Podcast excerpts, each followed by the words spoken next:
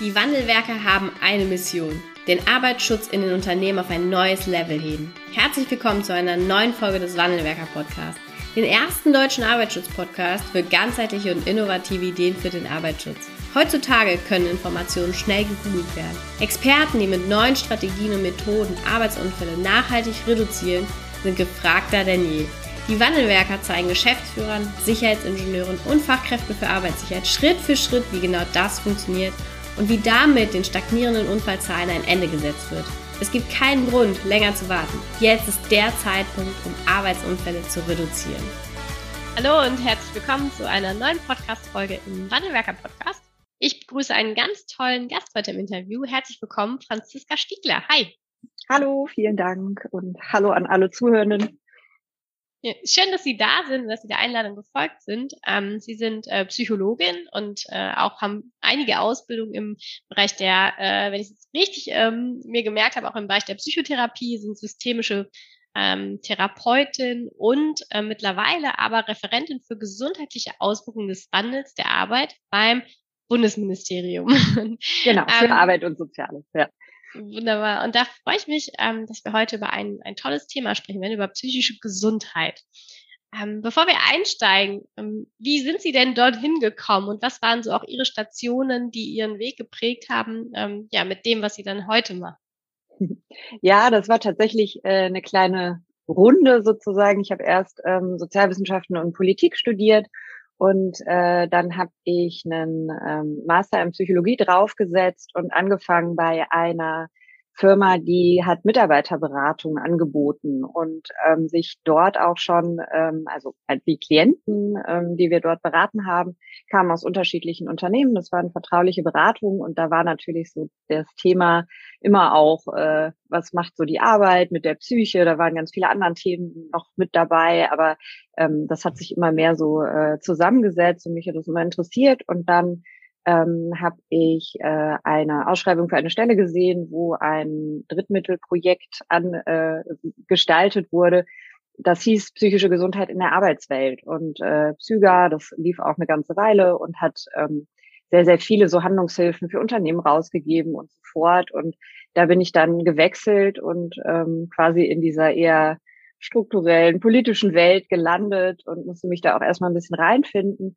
Aber es ist natürlich spannend, weil das so ein Kooperationsprojekt war, wo einfach ganz viele, da sind Unternehmen im Netzwerk und Berufsgenossenschaften und man merkt so, was es eigentlich für einen riesigen Bereich gibt, der sich mit dem Thema beschäftigt, was man so, sage ich mal, in der Einzelberatung oder vielleicht auch als jemand, der einfach arbeitet, gar nicht so mitbekommt. Genau. Und ähm, ja, mittlerweile bin ich zum Arbeitsministerium gewechselt, weil die da natürlich auch schauen ähm, und äh, für bestimmte Regeln mitverantwortlich sind, die den Arbeitsschutz zum Beispiel betreffen. Ähm, also was ist sozusagen, wo muss die Gesundheit geschützt werden? Ähm, kommen wir vielleicht auch gleich noch drauf, gibt ja eine gesetzliche Grundlage, wie man das alles machen muss, genau, bevor ich jetzt hier so viel erzähle. Aber genau, das war sozusagen in Kürze der, der Werdegang. Ähm, Sie haben ja Psyga schon erwähnt. Ähm, worum geht's denn da? Was ist das für ein Projekt? Vielleicht können Sie mal kurz beschreiben oder umschreiben, was da auch dahinter steckt.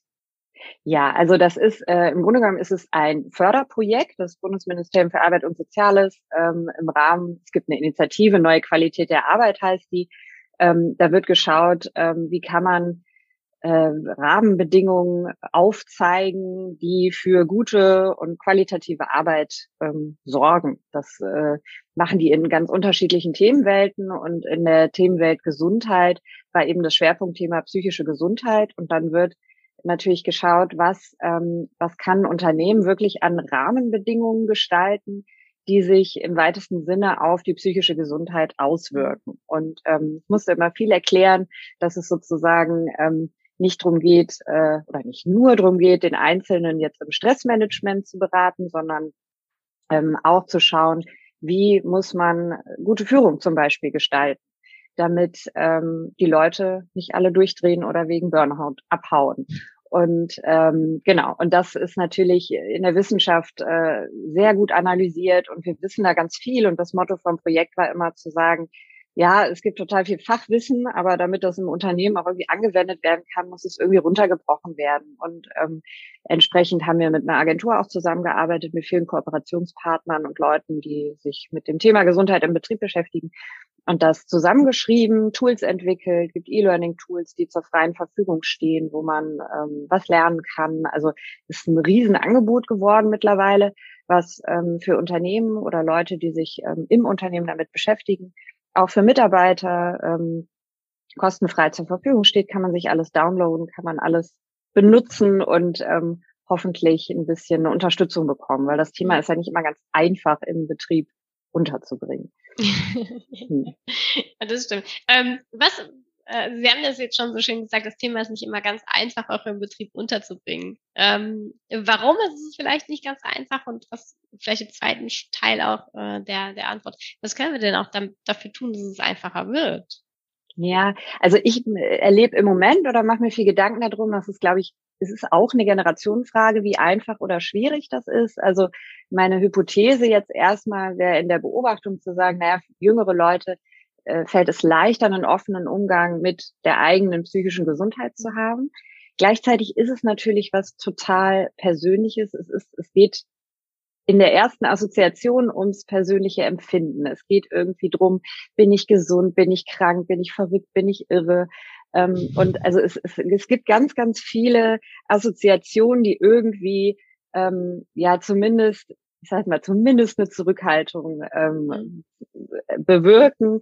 Ähm, teilweise kann man auch von Stigmatisierung sprechen. Wir haben uns das äh, wissenschaftlich 2020 im Projekt auch nochmal angeguckt und die Daten sagen das nicht ganz so, dass es tatsächlich bei den Jüngeren einfacher ist, weil die zeigen, vor allem die Leute, die sich belastet fühlen, haben Schwierigkeiten, gerade am Arbeitsplatz, auch die Jungen, damit offen umzugehen. Also okay. ähm, mit einer Überforderung umzugehen, zu sagen, ich ähm, fühle mich im Team nicht wohl ähm, oder ich, ich fall aus. Ich, es fällt den meisten immer noch leichter zu sagen, ich habe irgendwie eine Grippe, als ähm, ich äh, habe eine Depressionsdiagnose bekommen und ähm, fall deswegen aus. Und ähm, da sind wir, glaube ich, gesamtgesellschaftlich noch nicht und in unterschiedlichen Unternehmen sind wir da unterschiedlich weit, aber es ist nicht so einfach, wie die Rückengesundheit im Unternehmen nach mhm. vorne zu bringen. Deswegen ähm, auch gibt es solche Projekte, die dann eben gefördert werden, um zu schauen, wie kann man, ähm, wie kann man da versuchen, ja, einen offenen Umgang mit hinzubekommen erstmal.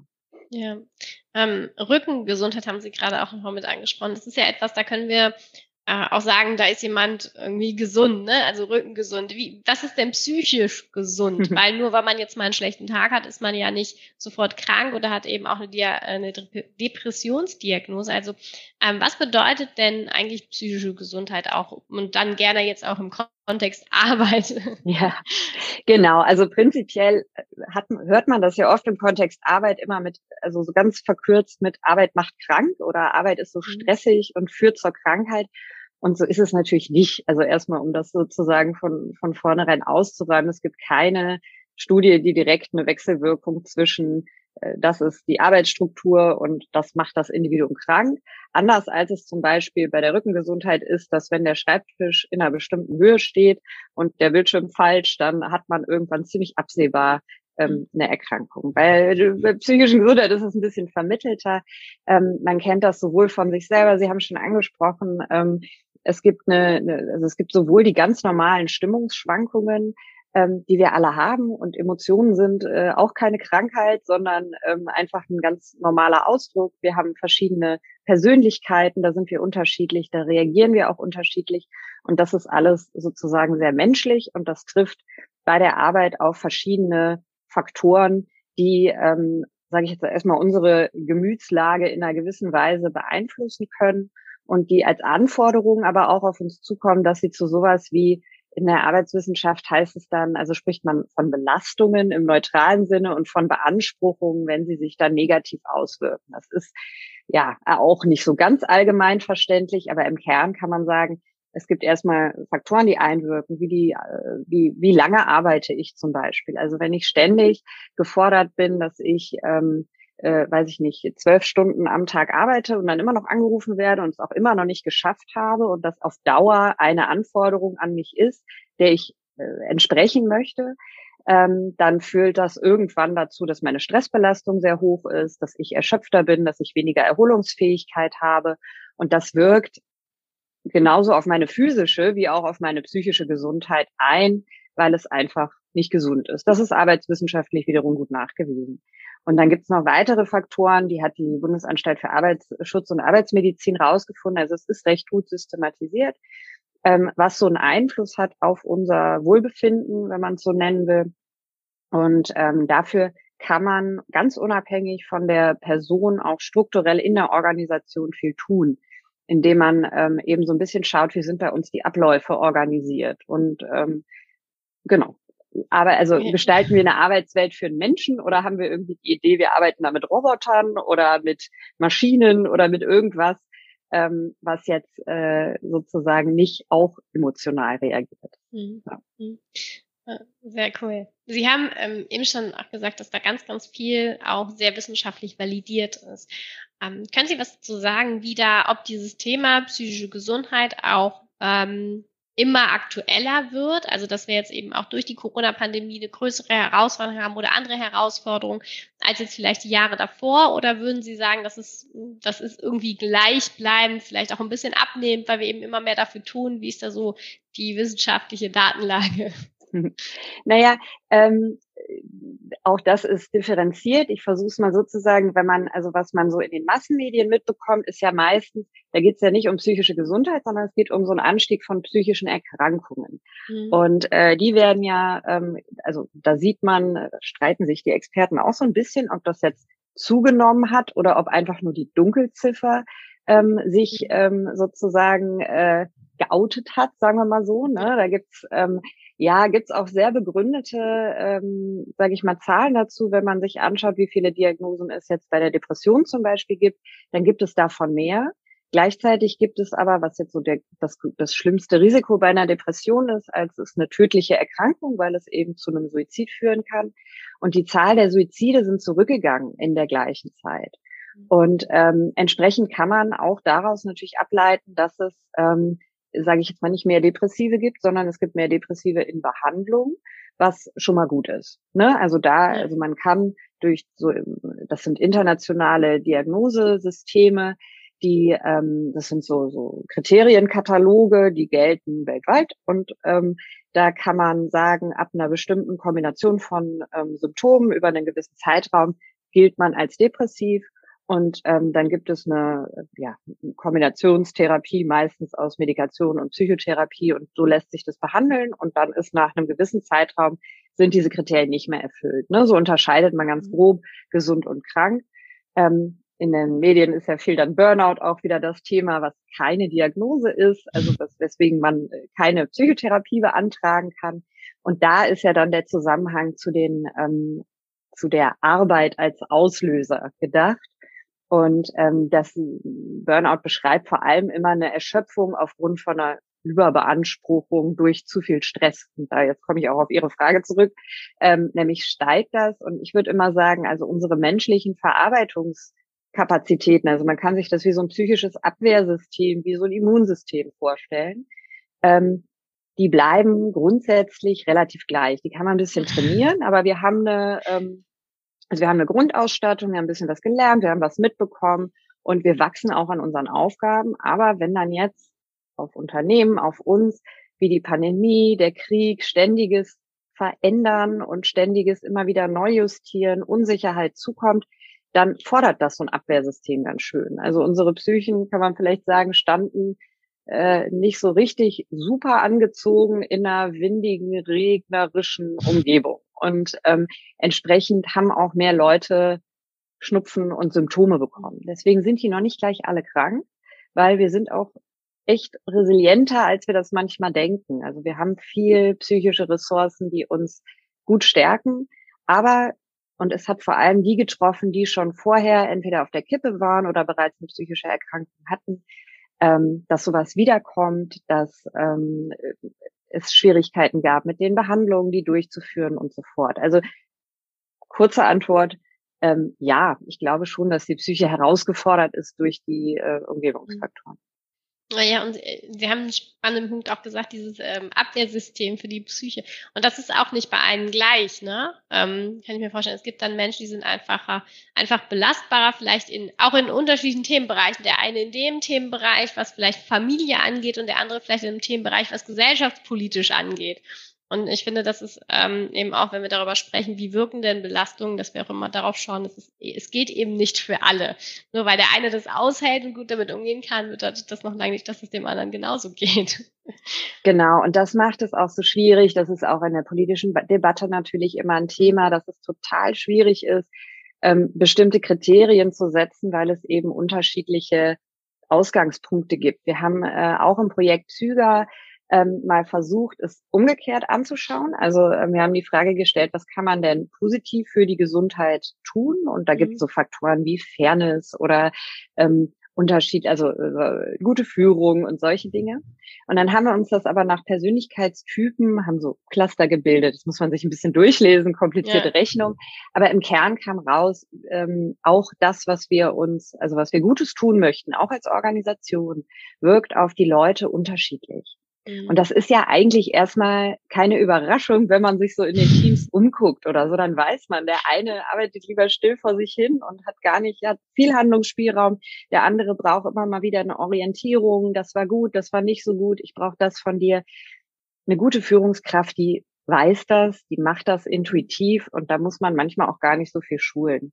Aber wenn man versuchen möchte, das zu sensibilisieren oder der Führungskraft zu zeigen, nicht alle ticken so wie du, also nicht alle äh, finden das gut, wenn sie ständig äh, sozusagen Feedback bekommen, sondern empfinden das eher als Kontrolle, hilft es tatsächlich Führungskräften vor allem so eine Perspektivübernahme zu haben, ah, okay, das gibt's. Ich muss entweder mir das erfragen, wenn ich es nicht merke, ähm, was brauchst du, damit du gut arbeiten kannst, oder sie in dem Fall, wie auch immer.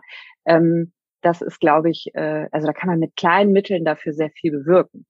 Ja, aber Sie würden schon sagen, dass der Führungskraft in dem Unternehmen und die, sag mal, die meisten Menschen haben eine, sitzen nicht ganz oben, äh, schon eine zentralen, also eine zentrale Rolle da spielt, wie eben auch die Teams aufgestellt sind, wie eben auch vielleicht erkannt wird. Dem einen geht's psychisch vielleicht jetzt nicht mehr so gut, egal ob es jetzt eine Krankheit ist oder vielleicht auch noch äh, diese Schnupfen, den Sie eben angesprochen haben, ähm, dass die das erkennt und dann bei Bedarf auch die, die richtigen Schritte einleitet und wenn es dann vielleicht manchmal auch nur das Gespräch ist. Da bin ich jetzt gar nicht so sehr im Thema, aber ähm, Doch, aber genau, also ähm, es ist so ein, sowohl als auch, also die unmittelbare Führungskraft sieht natürlich ihre Mitarbeiter und da ist es wichtig, dass sie eine Orientierung hat, wie ist denn der so grundsätzlich drauf? Ist mhm. das jemand, der still ist, wo ich mich nicht wundern muss, äh, wenn er mal irgendwie vor sich hin wurstelt? oder ähm, ne, oder ganz laut und aufgeregt wird auf einmal. Also da ist immer so ein bisschen die Faustregel zu schauen, hat sich da jemand wirklich massiv verändert oder wirkt anders auffällig in irgendeiner Weise, dann lohnt es sich immer mal hinzuschauen. Gleichzeitig sind Führungskräfte auch mit die, die ähm, die höchsten, sage ich mal, organisatorischen Belastungsfaktoren haben, weil die ganz oft ja zwischen verschiedenen Anforderungen vermitteln müssen. Also die Geschäftsleitung stellt sich Folgendes vor und die Mitarbeiter ähm, wünschen sich aber das und sie hängt dazwischen. Also ähm, es ist lange auch in der Debatte immer, da war es die Führungskraft, wenn die das ordentlich macht, dann geht es allen gut. So einfach ist es leider nicht, sondern ähm, wir haben das gerade für, für kleine und mittelständische Unternehmen angeschaut. Ähm, das sind oft ganz tolle Führungskräfte, aber manchmal ähm, fehlt es auch an einer gewissen, gerade wenn ein Unternehmen wächst, an einer gewissen Struktur, ähm, das kann so was Simples sein, wie wie führen wir unser Lager. Wenn da ein mhm. ständiges, ähm, also wenn da keine Systematik drin ist, die mit allen funktioniert, ist das ein beständiger Stressfaktor. Und da kann die Führungskraft fünfmal sagen, es tut mir aber leid, äh, oder ähm, ich mag dich gerne oder wir gehen abends ein Bier trinken. Ähm, wenn das ein Faktor ist, der nicht ähm, angesprochen und dann auch meistens mit relativ einfachen Mitteln geregelt werden kann, dann ist das ein dauerhafter Stressor, der vermeidbar ist, sage ich jetzt mal. Auch davon wird niemand krank, ne, um das nochmal zu ja. unterstreichen. ähm, aber es ist vermeidbar und den Zusammenhang zieht man selten zu psychischer Gesundheit. Das ist halt so das, was nervt oder, oder der ganz normale Wahnsinn oder der ganz formale Wahnsinn ähm, ist, ja, also der ähm, äh, ist schon äh, zu anzugucken und der ist häufig eine, eine unternehmerische Entscheidung, die gar nicht in den Händen von einer Führungskraft liegt, sondern eher die Frage, wie organisieren wir hier Führung als solche? Sprechen sich die Führungskräfte untereinander ab und, und, und. Mhm. Und dann ist man in einer auf einer anderen Ebene irgendwie, wo man aber auch Einfluss hat. Wie können wir das, Sie haben so ein schönes Beispiel genannt, wie können wir das denn gestalten also? Wie können wir die Arbeitswelt gestalten, dass wir ähm, ja zum einen erkennen, wem es vielleicht auch gerade nicht so gut geht und dann es aber auch schaffen, mit dieser Erkenntnis etwas äh, zu kreieren, also etwas draus zu machen, sodass wir uns eben Stück für Stück auf so einer Lernkurve ähm, ja, mhm. entwickeln, um, um immer mehr psychische Gesundheit zu erleben. Ja, ähm, also da muss vielleicht so ein bisschen die Euphorie auch brennen, weil ich glaube, es ist eine, ähm, es ist eine kontinuierliches mit dran arbeiten. Also es mhm. ist eher sowas wie wie so eine Reproduktionsaufgabe, wo man ähm, immer wieder nochmal hingucken muss oder wie, wie beim, beim äh, sag ich mal, Putzen in der Organisation, da ist auch nicht einmal durchgewischt und man hat alles richtig gemacht und ab sofort bleibt es für immer sauber, sondern eine Organisation lebt ja irgendwie, hat ständig neue Anforderungen. Und ähm, der Trick ist eigentlich hinzuschauen, Bewusstsein dafür zu haben und immer wieder ähm, in diese Außenperspektive zu gehen und ähm, mit den Mitarbeitern zu sprechen, aus einer Führungsperspektive und auch aus einer Organisationsperspektive, sind wir hier noch so organisiert, dass wir ähm, das gut gestalten können. Mhm. Und in Organisationen läuft das nicht viel anders wie bei uns Menschen, dass wir eigentlich immer erst dann ins Handeln kommen, wenn es uns äh, echt weh tut, ne? Ähm, weil man ja anderes zu tun hat irgendwie, als mhm. sich um sich zu kümmern. Und ähm, ja, also das ist jetzt so ein bisschen äh, klingt schräg, wenn ich da Werbung machen möchte für die Gefährdungsbeurteilung, die ja auch eine Pflicht ist eigentlich, die alle Unternehmen machen müssen. Aber die Idee hinter dieser gesetzlichen Pflicht für Unternehmen ist eigentlich wirklich, dass ähm, es ja eine Pflicht dazu gibt, weil man ja auch weiß, dass das Menschen und Organisationen ein bisschen schwer fällt, ähm, sozusagen in regelmäßigen Abständen ähm, zu gucken, wie geht's denn den Leuten so insgesamt, wie sind wir hier, was unsere Arbeitsorganisationsstrukturen angeht, aufgestellt, gibt es Vorschläge für Maßnahmen, um das abzustellen, können wir die abstellen durch irgendeine Maßnahme und gucken wir dann, hat das funktioniert und machen wir dann damit weiter. Also viel mehr will diese Gefährdungsbeurteilung eigentlich gar nicht machen, als einen Außenblick auf die Organisation werfen und ähm, sozusagen diese Form der Arbeitsbedingungen irgendwie zu erfassen. Es gibt leider kein Thermometer und es gibt auch nichts, was man einkaufen kann, um das jetzt ähm, ein für alle Mal zu lösen, sondern es geht eher wirklich um das, um das Reflektieren. Und bei der Person ist es ja ähnlich. Also ich kann, ähm, also Zähneputzen ist so eine so eine Präventionsmaßnahme, die haben wir alle ganz gut verinnerlicht irgendwie. Da kommt aber auch schon im Kindergarten jemand mit der großen Zahnbürste und erklärt uns, wenn du die nicht nutzt, dann fallen dir irgendwann alle Zähne aus. Für unsere Psyche lernen wir wenig, was dazugehört, aber es ist im Endeffekt uns ganz körperliche Sachen wie ähm, Schlaf, Ernährung, Bewegung, Entspannung. Also wirklich ganz simpel, weil psychische Gesundheit auch viel physische Gesundheit ist und Stabilität. Und dann sind es Dinge wie Rituale, ähm, habe ich Routinen, weil die Psyche immer so ein bisschen, also die muss einfach mehr arbeiten, wenn sie sich auf Neues einstellen muss. Das mag der eine mehr, der andere weniger, aber es ist erstmal Stress und das kostet auch psychische Energie, die kann uns auch wieder welche geben, aber das sind so Sachen, wenn ich eine Stabilität will, dann funktioniert es ganz gut, wenn ich bestimmte Routinen für mich habe. Soziale Beziehungen sind ein total wichtiger Faktor, also sowohl bei der Arbeit als aber auch im persönlichen Umfeld, die zu pflegen, dafür Zeit zu haben. Ähm, das sind so ein paar einfach so grundsätzliche Dinge, die uns sehr selbstverständlich scheinen, die wir häufig in so eine Hobby-Ecke schieben. Mhm. Ähm, die aber durchaus auch präventive, also psychische Gesundheit präventive Wirkung haben. So. Ja. Sind das so? Ich habe so eine schöne Frage gelesen in einem Interview, das ähm, ja äh, Sie, ähm, äh, in dem Sie interviewt worden sind. Ähm, und zwar was Ihre Ihre was ist das Händewaschen für die Psyche? Sind das so die Punkte, die Sie jetzt gerade aufgezählt haben, die man einfach präventiv unternehmen kann für sich selbst? Ja, schon. Also in dem Zusammenhang äh, ging es ja in dem Interview, glaube ich, um Corona. Und mhm. ähm, da äh, waren diese Aha-Regeln gerade so drin. Da habe ich gesagt, na ja, im Grunde genommen müsste man das für die Psyche eigentlich auch anschauen. Damals war ein Riesenthema der Nachrichtenkonsum. Wie, wie ähm, ja. kontrolliere ich den? Die einen konnten das gar nicht mehr weglegen, die anderen konnten es gar nicht mehr sehen. Also da irgendwie so für sich eine Balance zu finden.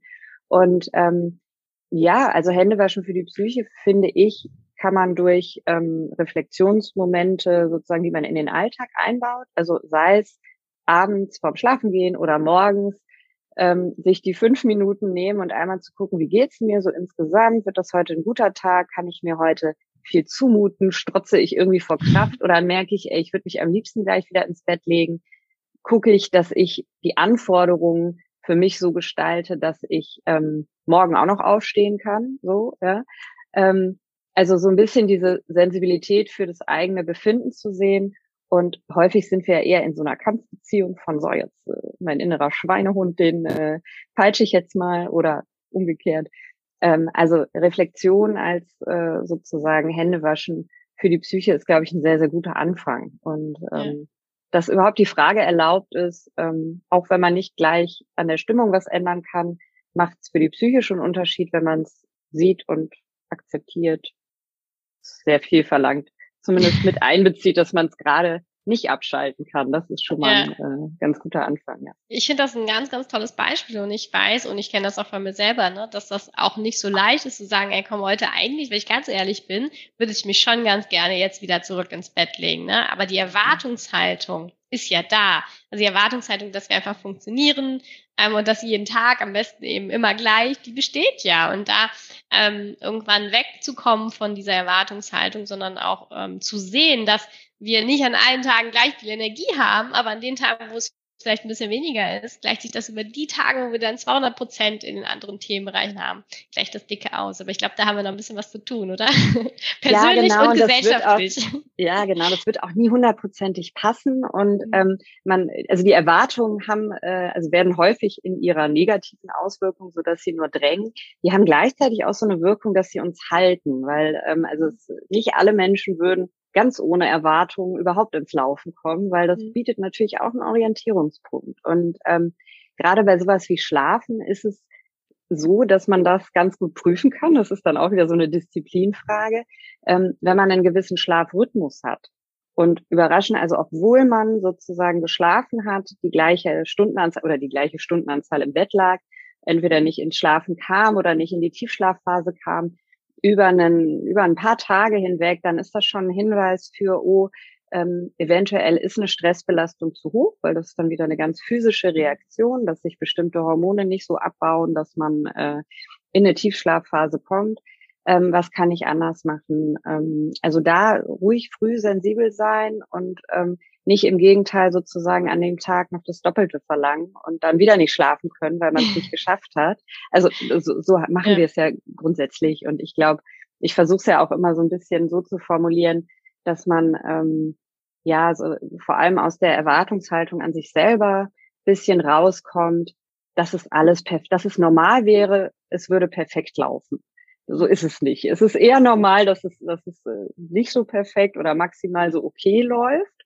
Und ähm, wenn wir da sozusagen unsere individuelle Benchmark ein bisschen justieren, dann nehmen wir viel vom selbstgemachten Stress. Dann haben wir immer noch den, den wir nicht beeinflussen können, der reicht eigentlich auch. Aber ähm, das ist so der Teil, den wir ähm, individuell immer wieder neu, aber uns da irgendwie lernen äh, können, ein bisschen mit uns besser umzugehen. Okay, ja, sehr cool. Was können wir denn, ähm, sind ja, der Hauptteil der Hörer sind ja Arbeitsschutzexperten. Äh, was können wir denn als Arbeitsschutzexperten auch dazu beitragen? Ja, ähm, ich habe ja immer ähm, die Hoffnung, also die Arbeitsschutzexperten gibt sicher viele, die sich auch mit ähm, psychischer Gesundheit oder der Gefährdungsbeurteilung schon mal auseinandergesetzt haben und die tragen meiner Meinung nach jetzt schon einen Riesenteil dazu bei, weil sie sich eben jetzt erstmal nicht auf das fokussieren, was wir gerade besprochen haben, also wie kann jeder Einzelne das gucken, sondern eben zu schauen, zu beraten ähm, mit den äh, Betrieben, entweder in denen sie arbeiten oder die sie beraten, ähm, tatsächlich äh, das Thema ganz selbstverständlich anzusprechen. Das kann schwierig sein. Ähm, aber auch darüber kann man ins Gespräch kommen, dass es das Thema gibt. Und ähm, vielleicht äh, tatsächlich zu schauen, dass äh, so ein bisschen äh, von dem von dem Stigma oder von der Hürde her wegzudenken und gar nicht so sehr über das Psyche-Thema zu kommen, sondern wirklich zu schauen, ähm, es ist ein Gesundheitsaspekt, der ähm, auch mit geschützt werden sollte. Und ähm, es gibt Orientierungshilfen dabei, wie man das in großen oder in kleineren Unternehmen gut gestalten kann. Und da glaube ich, ähm, kann man also hat man einen, einen riesen Einfluss, den man vielleicht gar nicht so erwartet. Und je nachdem äh, sind ja auch unterschiedliche, also auch unter den Arbeitsschutzexperten gibt es unterschiedliche Leute, ähm, es wird schwierig sein, da mit einer, mit einer Checkliste sozusagen voranzukommen, mhm. aber Orientierungshilfen und Checklisten, also gibt's, haben wir im Projekt Züger wirklich sehr, sehr viele auch entwickelt, einfach um so eine, so eine grobe Idee zu haben und auch um dieses Wahnsinns Riesenthema, breite Thema so ein bisschen auf den Boden der Tatsachen zu bringen und zu gucken, was kann man denn echt machen. Ja. Und ja, ja, sehr cool. Was, ähm, vielleicht können Sie noch mal so ein bisschen Lust auf die Psyga-Seite machen. Was findet Aber man gerne. denn da? Ähm, ja, wo, für wen ist es auch das Richtige? Ähm, ja. Genau, also die Psyga-Seite ist tatsächlich ist so eine kleine Schatzkiste und sie ist, ähm, sage ich mal, ich habe immer wieder auch die Info bekommen, so ganz intuitiv äh, zu verstehen ist sie nicht, wo man jetzt was findet, weil ähm, alle sagen immer, oh, es gibt ja noch viel mehr, als es ähm, als ich gefunden habe. Und das ist auch so, weil das sehr gewachsen ist. Wir haben versucht, das jetzt, ähm, das Projekt äh, ist aus der Förderung ausgelaufen, aber wird quasi noch weiter angeboten. Und ähm, auf der Startseite kommt man direkt zu einem Angebot, das nennt sich ähm, Züger Kampagnen und Toolbox. Und wenn man da draufklickt, dann ist das tatsächlich der Versuch für Leute, die im Unternehmen sich um das, sich um das Thema bemühen wollen, ähm, Schritt für Schritt eine Anleitung zu bekommen, von wen muss ich fragen, wen muss ich mit ins Boot holen, ähm, was, was kann ich äh, sozusagen für Angebote machen, welches Befragungstool kann ich im Zweifel nutzen, das gibt es dann auch bei Psyga, ähm, bis hin zu Kommunikationsmedien, ähm, die man ähm, gegebenenfalls, um zu sensibilisieren, im Unternehmen aufhängen kann. Wie gesagt, das ist alles sozusagen steht zum Download bereit. Gibt Angebote, gibt auch um das ähm, Thema so ein bisschen sozusagen sensibler, griffiger zu machen, gibt es Geschichten, Fallgeschichten, die wurden von der Uni aus, also interviewt und ausgewertet, ähm, wo Menschen mal erzählen, wie sie in eine Krise gekommen sind, wie sie da wieder rausgefunden haben. Die waren teilweise durch die Arbeit bedingt, aber auch nicht nur. Also gibt ganz unterschiedliche Sachen und es gibt vor allem Links und Hinweise auch dazu, wo es Unterstützungsmöglichkeiten gibt. Das ist tatsächlich vor allem auch für die Leute, die innerbetrieblich unterwegs sind, die Sozialversicherungsträger haben eine Menge Kompetenz, eine Menge ähm, auch Ressourcen dafür, da zu unterstützen. Die wenigsten Betriebe äh, haben sich da aber, also haben auch die Kapazität und Zeit dafür, sich da wirklich zu orientieren, was hilft, ähm, äh, beziehungsweise wer hilft, wen kann ich ansprechen. Ähm, und da gibt es relativ, also wir haben versucht, so Links zu sammeln, wie man dann auch äh, da weitergehen kann. Und ähm, genau, außerdem gibt es eine ganze Reihe Broschüren. Es gibt branchenspezifische ähm, Hilfen auch für kleine und mittelständische Unternehmen. Das ist das, was ich mit den Checklisten angesprochen habe. Es gibt E-Learning-Tools für Führungskräfte in mittlerweile neun Sprachen. Da bin ich sehr stolz wow. drauf. Haben wir eine Kooperation mit einem Unternehmen gemacht tatsächlich. Die haben das ähm, gut gefunden und dann übersetzt für ihre Leute und uns sozusagen wieder zur Verfügung gestellt in der Version.